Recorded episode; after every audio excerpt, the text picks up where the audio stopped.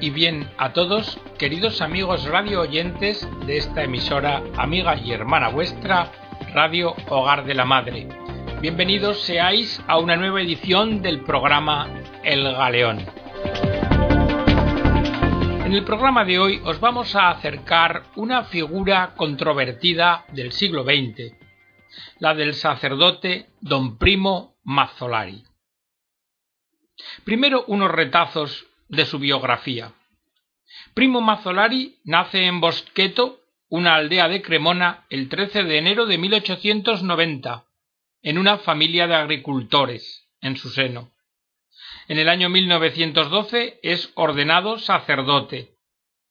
En 1913 profesor de letras, aprovechando las vacaciones veraniegas para ir a Suiza, a Arbón, como misionero de la obra Bonomelli, que asiste a los emigrantes italianos que vuelven de Alemania. Trabaja en los hospitales militares de Génova y Cremona y en 1918 es destinado como capellán militar y acompaña a las tropas italianas enviadas al frente francés. En 1920 pasa un periodo de seis meses en la Alta Silesia junto a tropas italianas enviadas para mantener el orden en una zona forzosamente cedida por Alemania a Polonia. En 1921 es nombrado párroco de Bozzolo, posteriormente de Cicoñara, y más tarde en el año 32 vuelve a ser destinado en Bozzolo. En el año 1943, tras la caída del fascismo y el anuncio del armisticio, entra en contacto don Primo con varios ambientes y personalidades católicas y estrecha lazos con la resistencia. En el año 1944 es detenido por el comando alemán de Mantua, posteriormente liberado, pero exigiéndole que quede a disposición. Pero él prefiere pasar a la clandestinidad en Gambara. Ya más tarde en la posguerra, en 1945, escribe muchos artículos publicaciones y se implica en política apoyando a la democracia cristiana. En el año 49 sale el primer número de la revista quincenal Adeso, en la que es colaborador. Esta revista y sus artículos, por su carácter innovador, provocan la intervención vaticana, de suerte que en 1951 la revista debe cerrar. Y además a don Primo se le prohíbe predicar fuera de su diócesis sin el consentimiento de los obispos interesados, y se le prohíbe publicar artículos sin revisión eclesiástica preventiva. En 1952 sale La Pieve sul Argine, una narración larga autobiográfica de un cura de pueblo, escrita por don Primo, firmada con seudónimo. En el año 57 el cardenal Montini, posteriormente Papa Pablo VI, le llama a predicar en la misión de Milán. En 1959 Juan XXIII le recibe en audiencia. Y en 1959, un 12 de abril, tras sufrir una hemorragia cerebral mientras predicaba en la misa del domingo anterior, fallece. Bien, estos son los datos fundamentales de su biografía, pero ahora vamos a centrarnos en la semblanza de don Primo. Don Primo decía de sí mismo que los clásicos de la predicación cristiana eran para él las sagradas escrituras, los padres y los escritos de los santos y de los místicos, cuyo conocimiento aporta consistencia y amplitud a la doctrina porque la teología ofrece los conocimientos, pero el alma hay que encontrarla en otro lugar. Don Primo decía que siempre había deseado conversar con autoridad caritativa y con sentimiento paternal, pues estaba convencido de que era necesario sentir a la gente a la que se le habla cercana y querida, interpretando su ánimo. Siempre había dialogado con todos sin pretensiones o prejuicios ideológicos, porque sabía que la fe no se la puede dar uno a él mismo, ni tampoco puede darla. Puedo darla a conocer, dar testimonio de ella si se quiere, pero repetía, el aceite de la lámpara, ese viene del Padre de las Luces. Es sorprendente que mientras que todo se puede dar, porque todo está puesto en las manos del hombre para que lo comparta fraternalmente, solo Dios puede dar la fe. Porque se cree porque se ama. Creer sin amar sería el infierno. Y nuestro amor que funciona como apoyo para el asentimiento de fe, no es más que una respuesta. Respuesta a un llamamiento primero, a una iniciativa anterior de Dios, que bajo el dulce y misericordioso nombre de gracia dispone al hombre para la novedad. Pero regresemos un poco en el tiempo en cuanto a estas manifestaciones de don Primo. En 1922, Monseñor Giovanni Cazzani obispo de Cremona, para la novedad. Pero regresemos un poco en el tiempo en cuanto a estas manifestaciones de don Primo. En 1922, Monseñor Giovanni Cazzani, obispo de Cremona, le nombró párroco de Cicoñara, y en aquel pueblecito de la ribera izquierda del Po se quedaría durante diez años. Vivían allí poco más de mil almas, muchas de las cuales exasperadas por la miseria, se las habían ingeniado para echar al párroco anterior, que no había sido demasiado querido por aquella gente, y probablemente más por una gestión poco generosa del beneficio de las tierras de la parroquia, que por el anticlericalismo generalizado que también se vivía. Monseñor Cazani estaba seguro de que don Primo sabría moverse con agilidad en un territorio hostil a todo lo que, incluso de lejos, pudiera parecer un cura. Por lo demás, dos años antes le había mandado como delegado del obispo a Bozolo, un pueblo de sentimientos socialistas y anticlericales en el que la población, además, estaba dividida entre dos iglesias tradicionalmente rivales. Aquí don Primo había puesto en práctica su estilo pastoral. Nada de asociacionismo católico según los esquemas antiguos, para evitar más divisiones y apertura máxima a todos los habitantes, independientemente de su fe política. Don Primo visitaba a todas las familias, a las socialistas y a las católicas. Miraba con simpatía las luchas sindicales de los obreros. Condenaba desde el púlpito las primeras violencias fascistas. Abolía las acostumbradas tarifas del servicio litúrgico y cuidaba la asistencia de los enfermos en el hospital pero raramente intervenía en las reuniones de los párrocos de la zona. Y en aquella ciudad sin murallas, como él definía a su parroquia, decía misa, el don más importante. Don Primo decía que su misa no era una misa pontifical, que no era una misa de basílica o de abadía benedictina, sino la más pobre de las misas, celebrada por el más mísero de los sacerdotes, su misa dominical y aclaraba En la misa yo no soy inventor, sino repetidor. Así que tengo que leer la misa y el Evangelio tal como es. Cuando predico a mi pobre gente, soy el repetidor de la palabra de otro. Tengo que repetir lo que Jesús dijo, no mi Evangelio, sino el Evangelio de Jesús. Me inclino sobre el pan y repito las palabras divinas.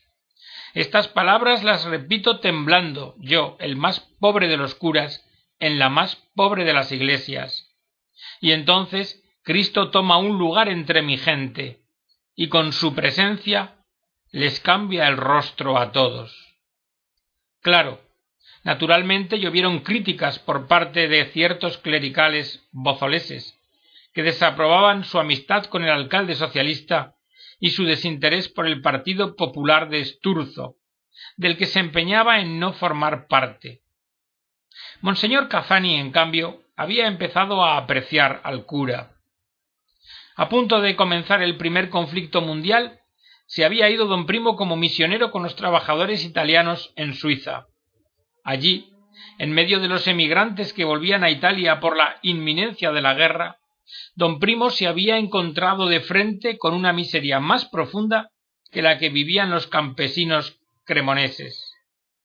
Luego, durante los años siguientes, conoció el desgarro de la Primera Guerra Mundial en el corazón y en los cuerpos de los civiles y de los soldados, también en el suyo, porque en aquella guerra murió su hermano Pepino en el frente.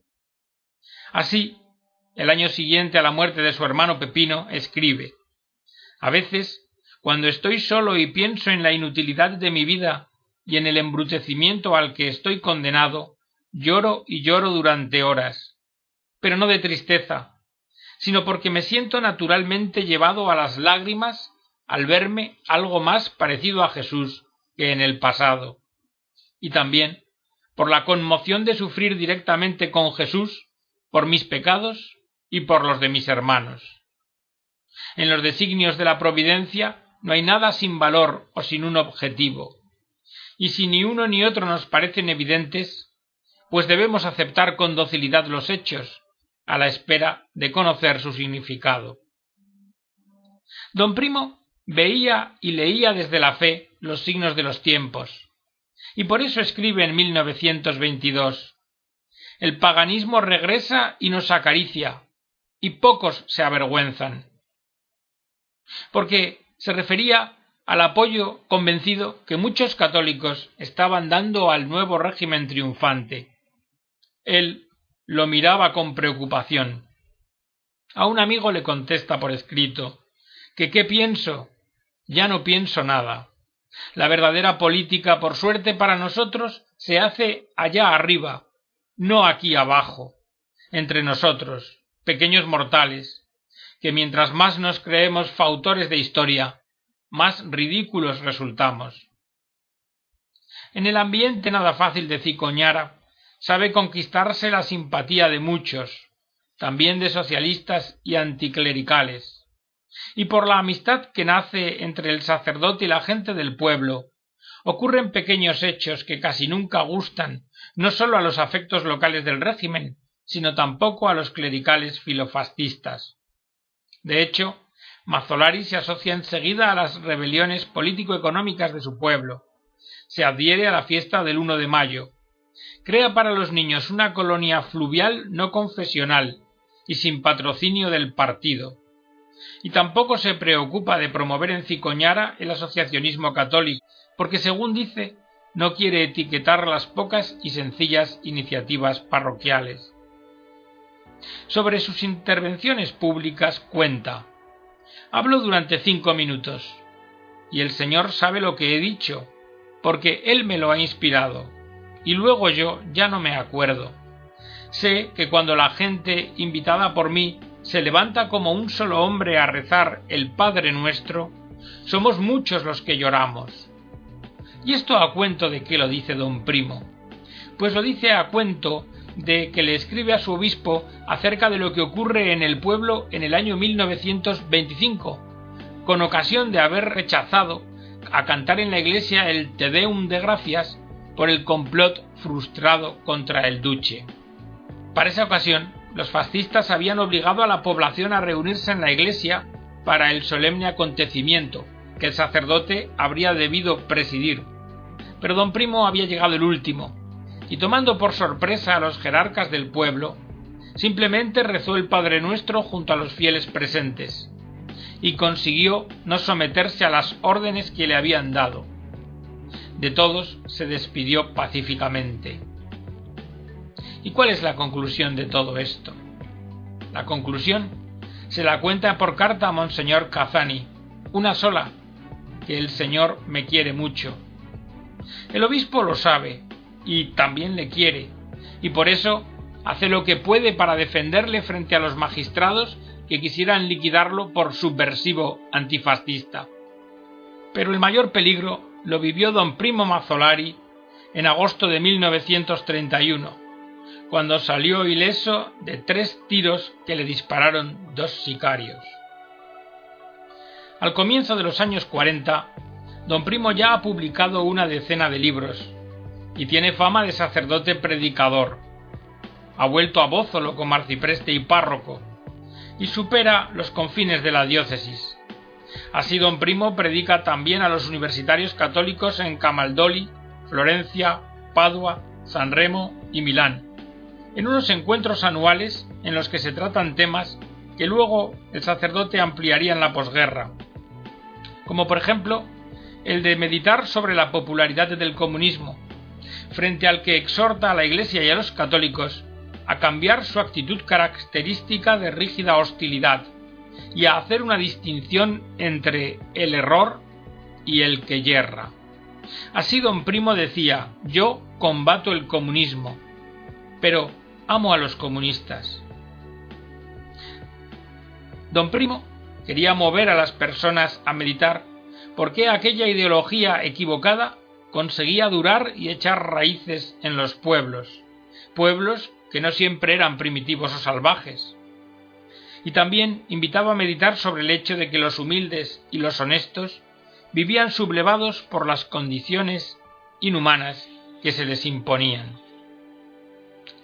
En aquellos años también don Primo había manifestado su deseo de reformar la acción evangelizadora de la Iglesia, profundizando en los temas de la apertura a los lejanos y de la atención a los pobres y marginados.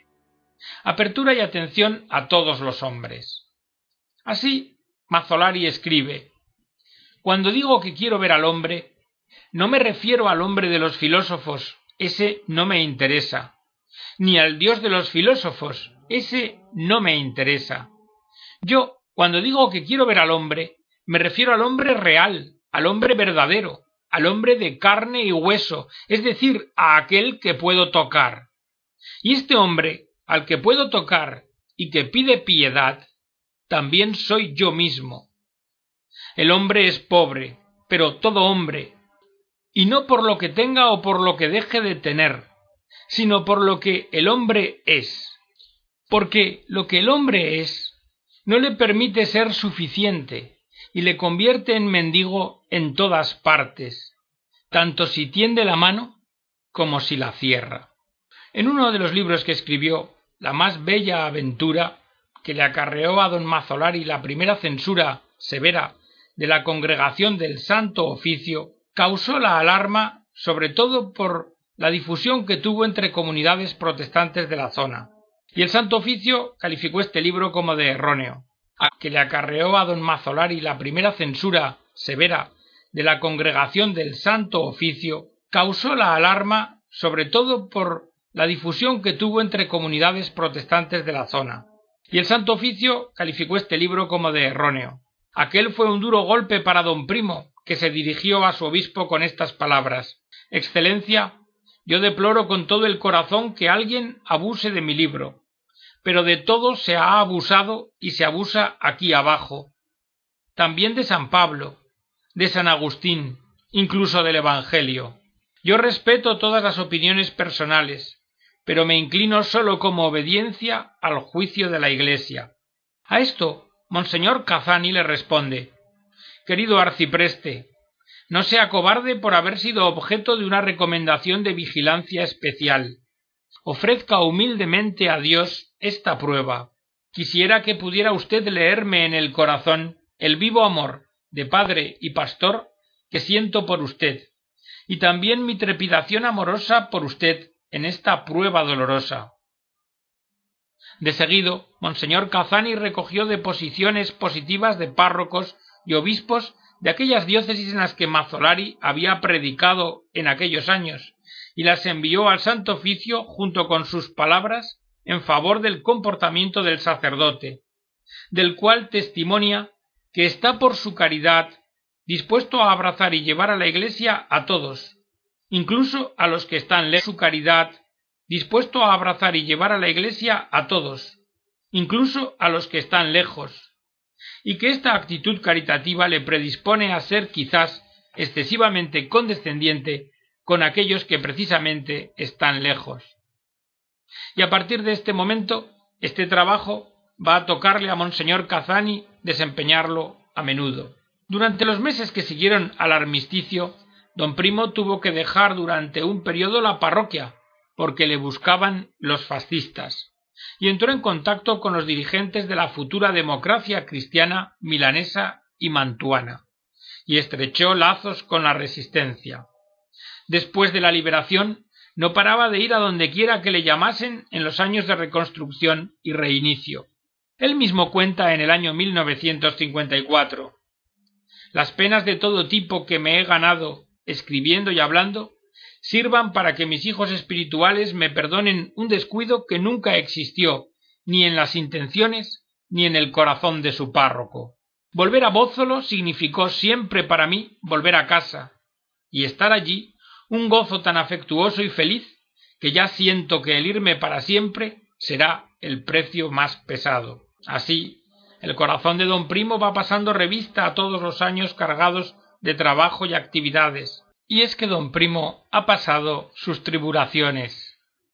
Las que más le dolían, acusaciones y calumnias que le hicieron sobre todo los de casa y algunos estrechos colaboradores, especialmente los años en que colaboró con la revista Adeso, que le había valido las censuras del Santo Oficio por el tono con el que escribía sus artículos. Artículos que normalmente trataban sobre denuncias de injusticias sociales, defensa de los pobres, críticas a la democracia cristiana que parecía que se había olvidado después de llegar al gobierno de la defensa de los débiles, promoción del diálogo de la Iglesia con los lejanos y los comunistas, llamamientos por la tutela de la paz y por la prohibición de las armas atómicas en la época de la Guerra Fría, y también la objeción de conciencia al servicio militar obligatorio. En su testamento espiritual escribe don Primo Mazzolari El mismo amor me ha hecho a veces violento y desbordante. Alguien puede haber pensado que la predilección por los pobres y los lejanos me ha angustiado con respecto a los otros, y que ciertas tomas de posturas firmes en campos no estrictamente pastorales me hayan cerrado las puertas de quienes, por cualquier motivo, no soportan intervenciones de ese tipo. Pero ninguno de mis hijos espirituales ha cerrado el corazón a su párroco, que ha sido objeto de acusaciones contradictorias, sólo porque para él era importante distinguir la salvación del hombre y sus instancias de las ideologías, que prestan movimientos que a menudo movilizan a las personas contra su voluntad. En 1959, don Primo abrió su corazón a Montini, y Montini suspendió las deliberaciones de la conferencia episcopal lombarda contra la revista Adeso. El arzobispo Montini sabía bien que el sacerdote iba a ser recibido en audiencia por el Papa Juan XXIII y presentía que de aquella audiencia podían salir buenas novedades. Y este presentimiento se convirtió en realidad al cabo de algunos días, como atestiguan las palabras que Montini, ya siendo Papa Pablo VI, dijo para recordar a don Mazzolari. Dijo así Pablo VI Han dicho que no hemos querido a don Primo, pero no es verdad. También nos le hemos querido. Pero vosotros sabéis cómo iban las cosas. Él tenía el paso demasiado largo, y a nos nos costaba trabajo seguirle. El 5 de febrero de aquel año 59 el Papa Roncalli recibió a don Primo cariñosamente y le dio cita para los trabajos del Concilio Vaticano II, que luego hizo suyas muchas de las inspiraciones o intuiciones del párroco de la Baja Mantuana. Don Primo, tras su encuentro con el Papa Roncalli, se irá de Roma consoladísimo y dirá a un amigo Él es un punto providencial en la Iglesia. De este modo, escribió don Primo, los últimos pasos se vuelven ligeros en la certidumbre de que el Señor mantiene la palabra incluso con su inútil y poco generoso servidor. Mazzolari muere el 12 de abril de 1959 en Cremona tras haber sufrido una hemorragia cerebral mientras predicaba la misa dominical del día 5 de abril. Era domingo, por tanto, su día preferido, y él nos ha dejado escrito Cuando estoy en la sacristía Siento que mi paternidad espiritual ha tenido en la misa parroquial su ápice y su gozo, y me dispongo con confianza al trajín semanal, esperando el nuevo domingo, el regreso. Y con estas palabras de don Primo Mazzolari terminamos la edición del programa de hoy, de este sacerdote a quien Juan XXIII lo llamó la tromba del Espíritu Santo en tierras padanas. Esperamos que haya sido de vuestro agrado. Os emplazamos a la próxima edición del programa y me despido de todos vosotros deseándoos que Dios os bendiga a todos.